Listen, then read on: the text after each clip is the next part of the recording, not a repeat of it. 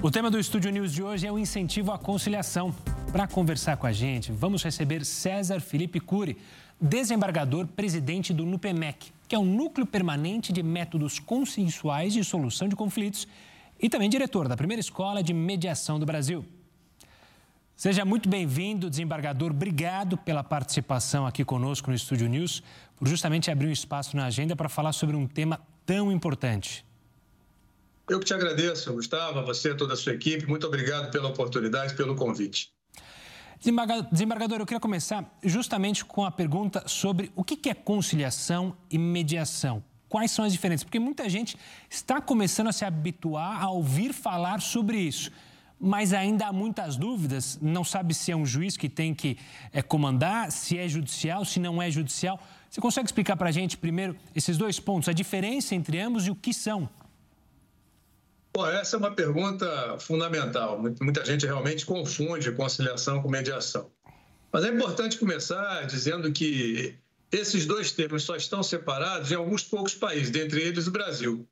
Em outros lugares não há essa separação, mediação e, conciliação se dividem em modalidades da mesma atividade. atividade de criar condições para um diálogo profícuo entre duas pessoas que se apresentam em, em uma controvérsia.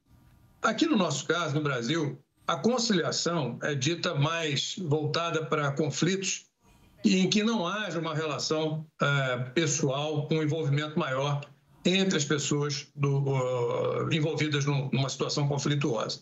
Então, numa, situação é, subreptícia, um incidente no trânsito ou numa loja, enfim, pessoas que não têm uma relação, por exemplo, numa compra pela internet, é, normalmente é, optam por uma conciliação e a conciliação costuma atender melhor. A conciliação é mais objetiva, mais imediata e tem um caráter avaliativo, ou seja, o conciliador pode eventualmente intervir e apresentar possibilidades de sugestões, possibilidades de encaminhamento.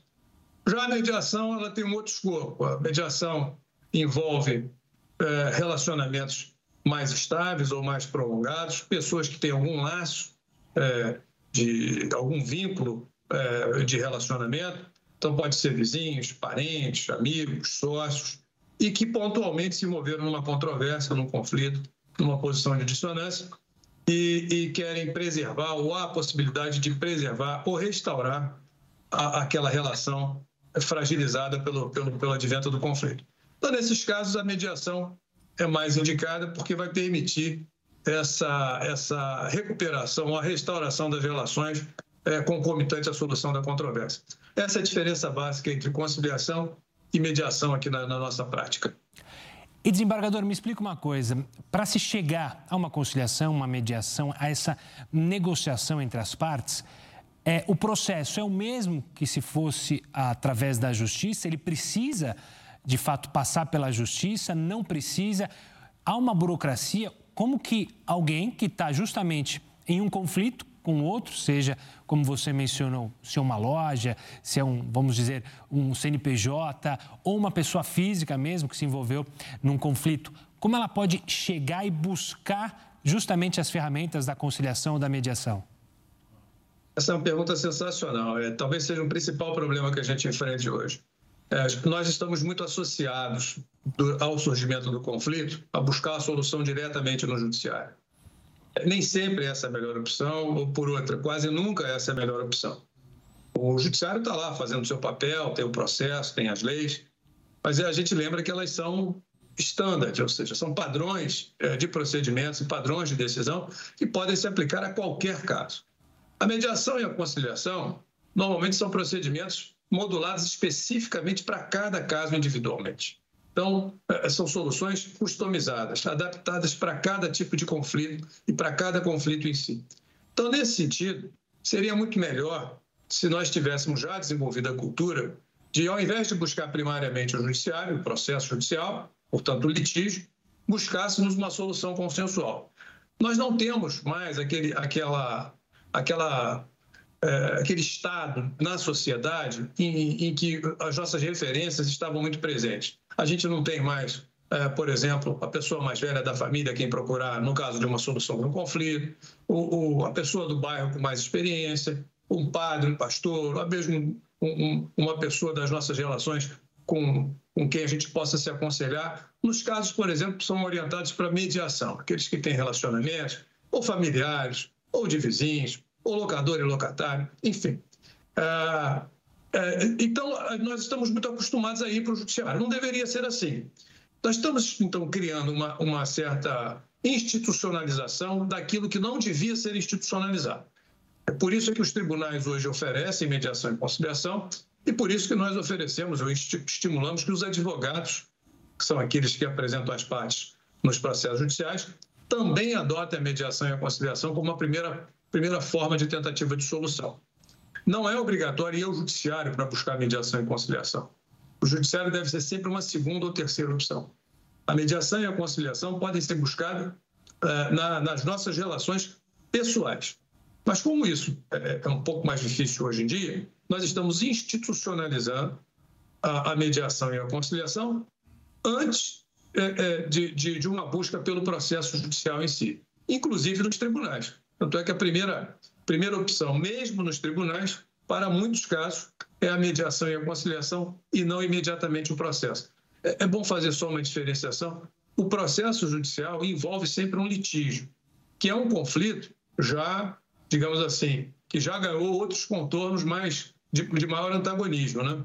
E, e só se resolve é, por um processo judicial e por uma decisão judicial.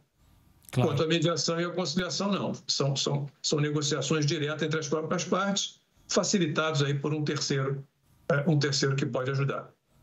A gente vai falar desse terceiro em instantes, mas eu queria entender também que acho que deve ser uma dúvida de muita gente quando se depara com a possibilidade de buscar um acordo através da conciliação, da mediação.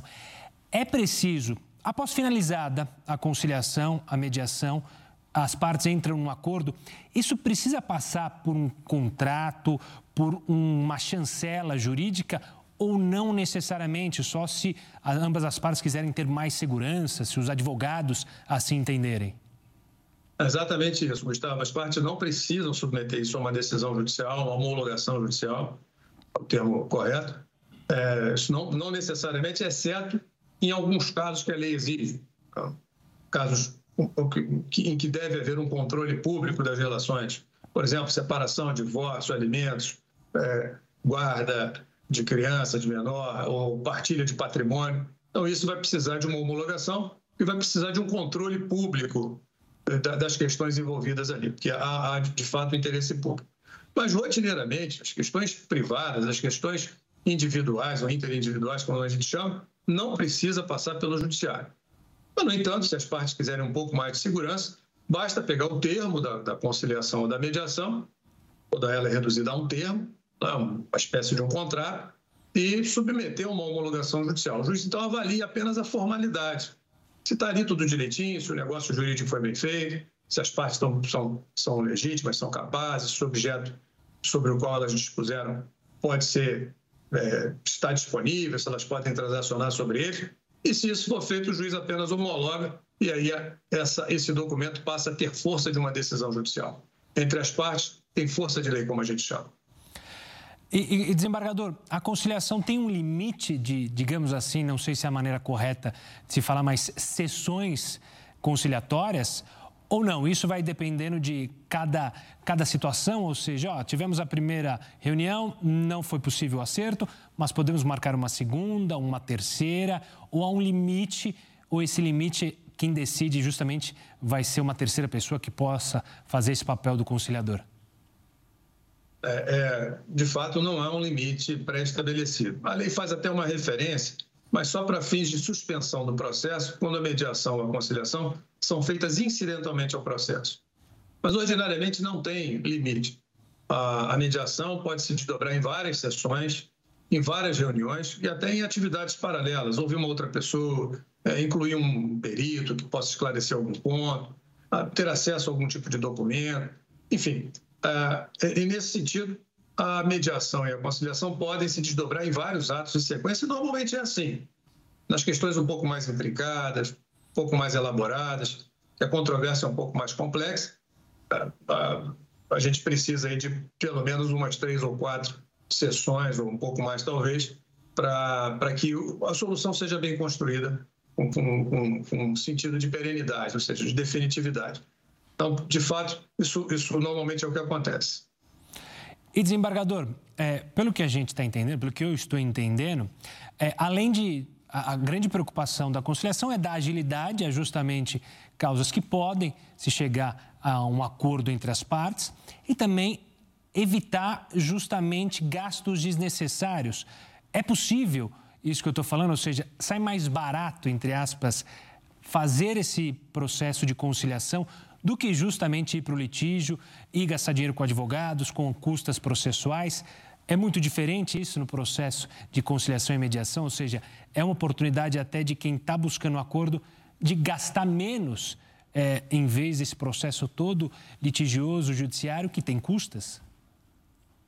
É, de fato, o processo judicial é extremamente oneroso, é muito caro para a sociedade. O processo custa caro. O tribunal tem que mensurar o seu orçamento muito em função do custo de cada processo individualmente. É, um processo custa para o Estado, em média, variando aí de Estado para Estado, mas em média R$ 4.600 cada processo. Né? A gente imagina aí que nós temos cerca de 70 milhões de processos é, no nosso estoque, a gente pode fazer um, uma conta aproximada e ver o que, o que representa para o Estado brasileiro o custo com a judicialização excessiva.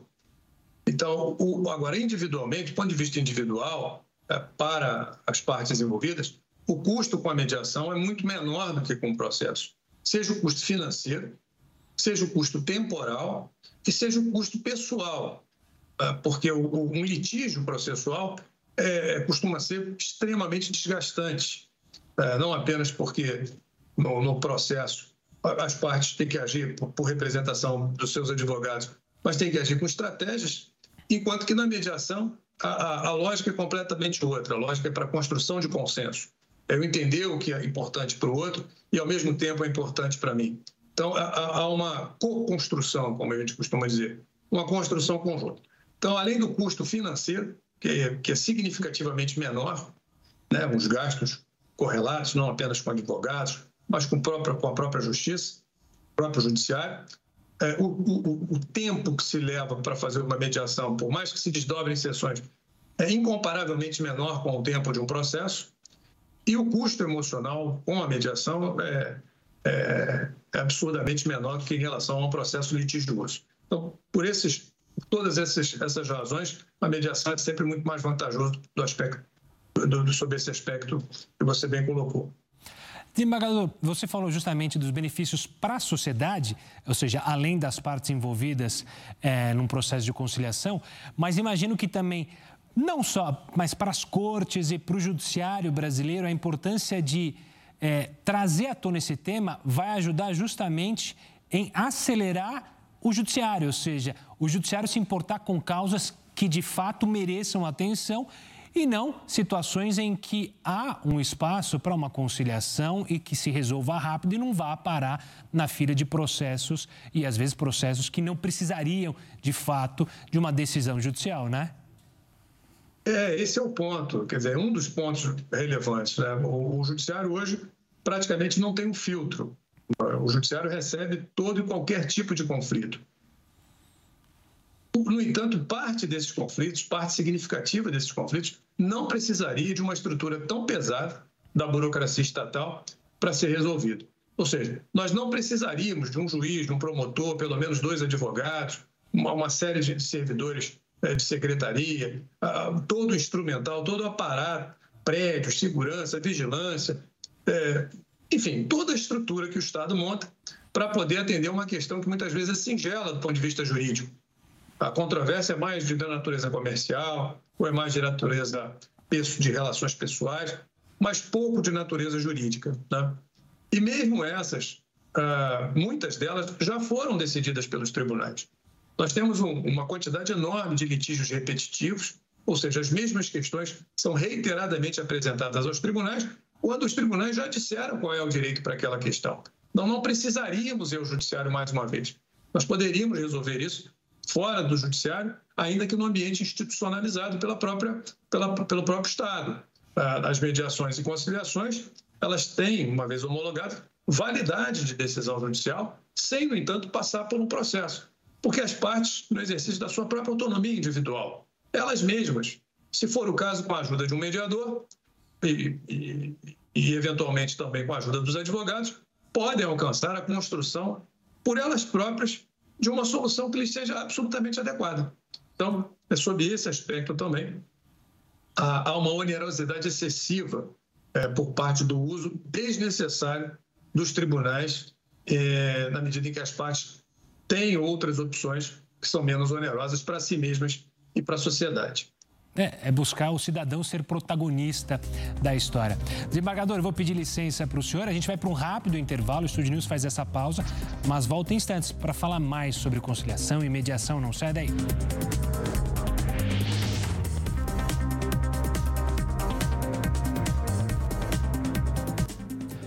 Estúdio News já está de volta. Eu sigo aqui com César Felipe Cury, desembargador, presidente do NUPEMEC, o Núcleo Permanente de Métodos Consensuais de Solução de Conflitos e diretor da primeira escola de mediação do Brasil.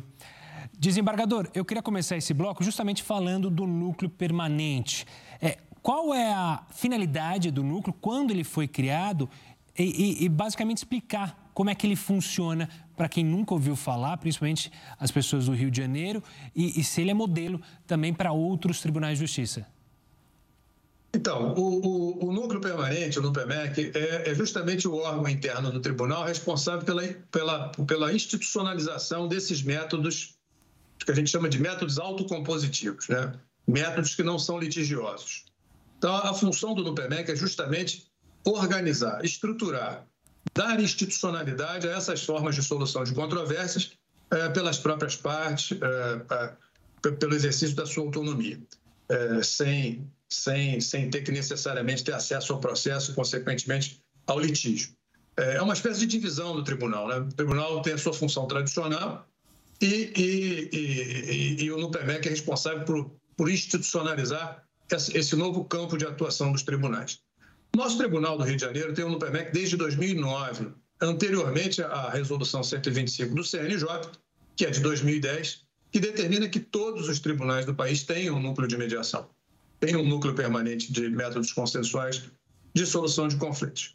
É, o, nosso, o nosso núcleo está tá, assim, organicamente estruturado em centros de mediação. Nós temos mais de 40 centros espalhados pelo, por todo o território do Estado. Cada centro é dirigido coordenado por um juiz né, especializado, capacitado em mediação e composto por mediadores, facilitadores e conciliadores. Então, a nossa estrutura ela se, ela se estende organicamente por todo o Estado, de modo a, a cobrir aí essa oferta de institucionalidade da mediação e de conciliação às pessoas.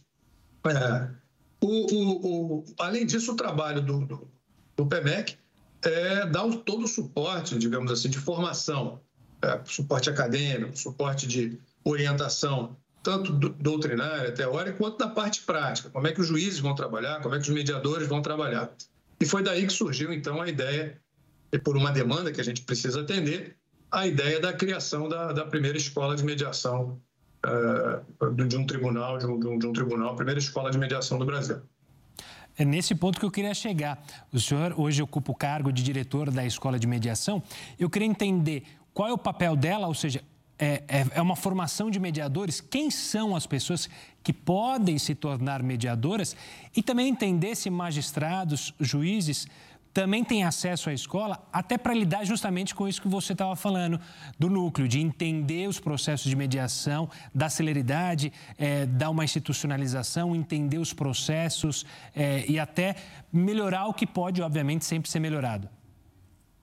É isso, Gustavo. A, a, essas dúvidas todas que nós estamos é, discutindo aqui, nós estamos debatendo, são as mesmas dúvidas que, que, a população tem, que as pessoas, de modo geral, têm, e também os profissionais do direito têm. É, a escola tem exatamente essa, essa, essa pretensão, digamos assim, esse objetivo. É, nós precisamos trazer para o campo do operador prático do direito, do, da pessoa que lida com direito, advogado, promotor, juiz, enfim, todo o público de relacionamento do judiciário, essa nova informação. O, o que é a mediação, o que é a conciliação, o que são os métodos autocompositivos, aonde isso encaixa no direito tradicional, qual é a diferença em relação ao direito tradicional. Então, é preciso ter uma, uma compreensão é, de, de, qual é o papel que, que função a mediação vem ocupar, vem exercer nesse, nesse, nosso, nesse nosso ordenamento jurídico. Nós estamos no Estado de Direito, no Estado constitucional, democrático, de direito. Tudo que a gente faz ou deixa de fazer tem uma representação jurídica. E essa representação jurídica é olhada pelo direito da tradição, direito que trouxe a gente aqui, do direito romano, etc. e tal. A mediação é algo que surge agora, ou ressurge agora, mais recentemente, e, e, e meio que, digamos assim, apresenta uma nova faceta do direito, uma nova cara do direito. Um direito muito mais social, um direito em que estimula a autonomia das pessoas, que as pessoas são chamadas a resolver os conflitos por si mesmas, e para isso é preciso que elas tenham informação. Então, a escola tem essa função, é, formar não apenas os profissionais do direito, aqueles que lidam com o direito, é, sobre essas novas, essas novas formas de, de, de prática jurídica, digamos assim, né? que é a mediação, que é a conciliação, que são os métodos autocompositivos, e também orientar a população em geral e outros atores interessados. Temos cursos de formação em mediação e cursos correlatos à mediação para muitos dos segmentos sociais, né? desde os agentes públicos, para professores, empresários, enfim. Temos uma, uma, uma, uma série de, de abordagens diferentes, mas cujo centro são os métodos autocompositivos e o exercício dessa autonomia individual. Esse é o principal papel da escola: formar o nosso público de relacionamento interno, magistrados, servidores, mediadores e conciliadores, e oferecer essas mesmas informações ao público de relacionamento externo. As pessoas que vão ao judiciário, as pessoas dos outros segmentos sociais e de, outras, de outros setores profissionais, formando assim uma nova compreensão do direito um direito muito mais democrático, muito mais participativo e com exercício muito maior da autonomia individual. E desembargador, quem que pode ser justamente um mediador?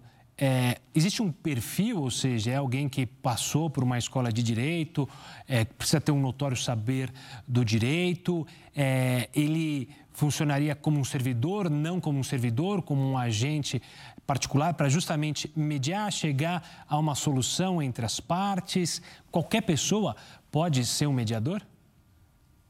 Então, assim, os, os tribunais têm uma certa liberdade para desenvolver a sua própria metodologia de implementação dessa política. Aqui no Rio de Janeiro, a gente escolheu um determinado modelo. Para começar, o, o mediador que trabalha nos tribunais precisa ser formado, precisa ter o, o, uma, uma, formação superior em qualquer curso, em qualquer curso, e não apenas em direito, não necessariamente em direito. Então, pode ser formado há, mais de dois anos em qualquer curso superior. Então, esse é um primeiro, é um primeiro requisito. E, além disso, precisa ter passado por um, por um curso de formação especial, critérios definidos pelo CNJ e pela Escola Nacional, que são os critérios que a gente aplica na nossa escola, é, para uma formação, então, específica nos métodos autocompositivos. Então, são esses dois requisitos, né? além dos tradicionais, tem que ser maior, etc. e tal, mas ah, bacharel em qualquer curso superior a mais de dois anos e ter passado por um curso de formação específico, que é um curso importante, não é um curso banal, é um curso muito importante, um curso longo, extenso, é, e que prepara a pessoa para ser esse ator no, no, no judiciário. Existem duas formas de se tornar mediador judicial. Pode ser por trabalho voluntário, como normalmente acontece, e pode ser um trabalho remunerado, que é o que a gente implementa aqui no Rio de Janeiro.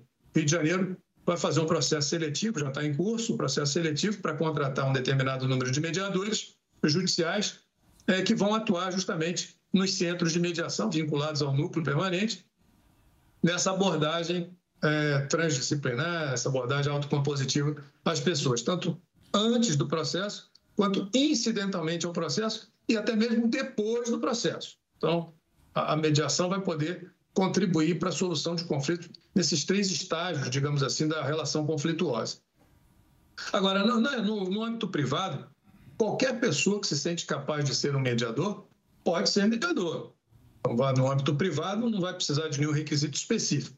Mas a gente recomenda fortemente, até, e é para isso que nós oferecemos cursos à população em geral, que aquele que se sinta atraído, que tem um gosto uma predileção por fazer esse papel, pode ser um líder comunitário, pode ser um pastor, um, um padre, pode ser uma pessoa, um, uma pessoa reconhecida na, na, no seu bairro, enfim, uma pessoa que se sinta ah, estimulado a exercer o papel de mediador, que então nos procure para fazer então o curso de formação e mediação, que é um curso de formação e mediação mais voltado para a atuação privada.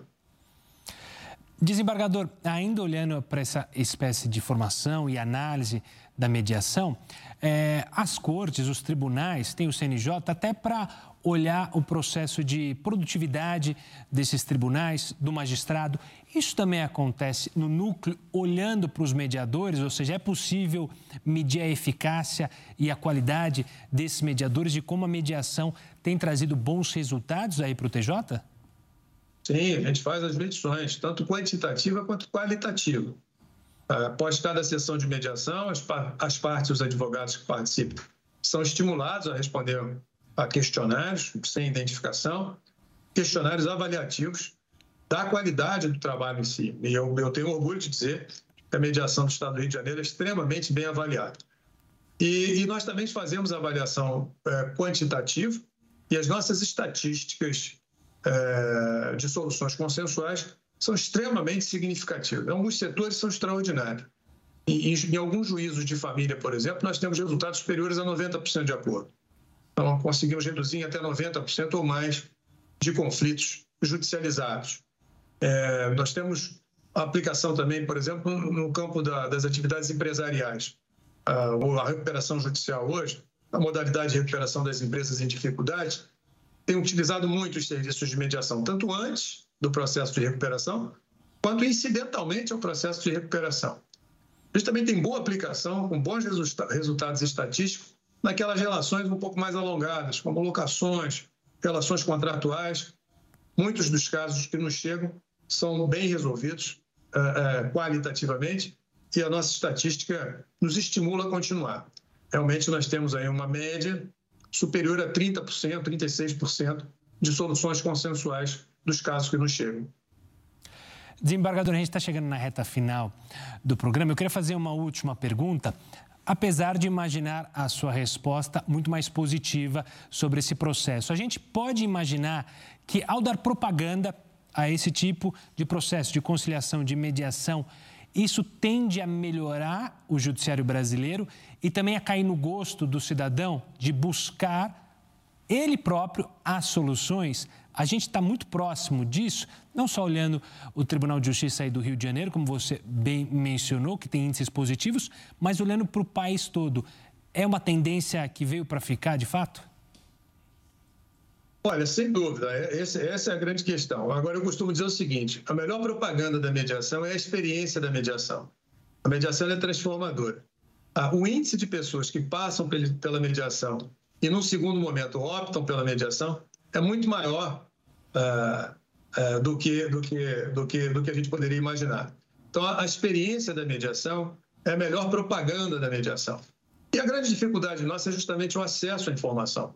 Ah, não é, não é, não é fácil, não é comum. O tribunal não tem essa, tradicionalmente, a vocação de ser um bom comunicador. Os tribunais, pela própria, pela própria liturgia da atividade, os tribunais são mais, são mais conservadores, são mais recatados, as pessoas se pronunciam menos fora do processo, quando nós deveríamos ter um canal de diálogo maior com a sociedade, mais publicidade, mais transparência. Mas o que nos falta é justamente o acesso de uma informação fácil, uma informação acessível ao cidadão, ao cidadão que, que, que, que eventualmente esteja envolvido numa situação conflituosa ou mesmo esteja na iminência de um conflito e queira preveni-lo. Tá? É, com essa informação e com a experiência, eu tenho certeza que a gente começa a apresentar essas novas possibilidades e a população, as pessoas vão gostar, porque a mediação, além de ser muito mais eficiente, ela é uma experiência transformadora pessoalmente. Quem passa pela mediação sai, sai transformado do outro lado. Desembargador, quero agradecer demais a participação sua aqui no Estúdio News. Um prazer recebê-lo aqui. Que a gente possa ter novas conversas num futuro bem próximo. Um grande agradecimento e até uma próxima.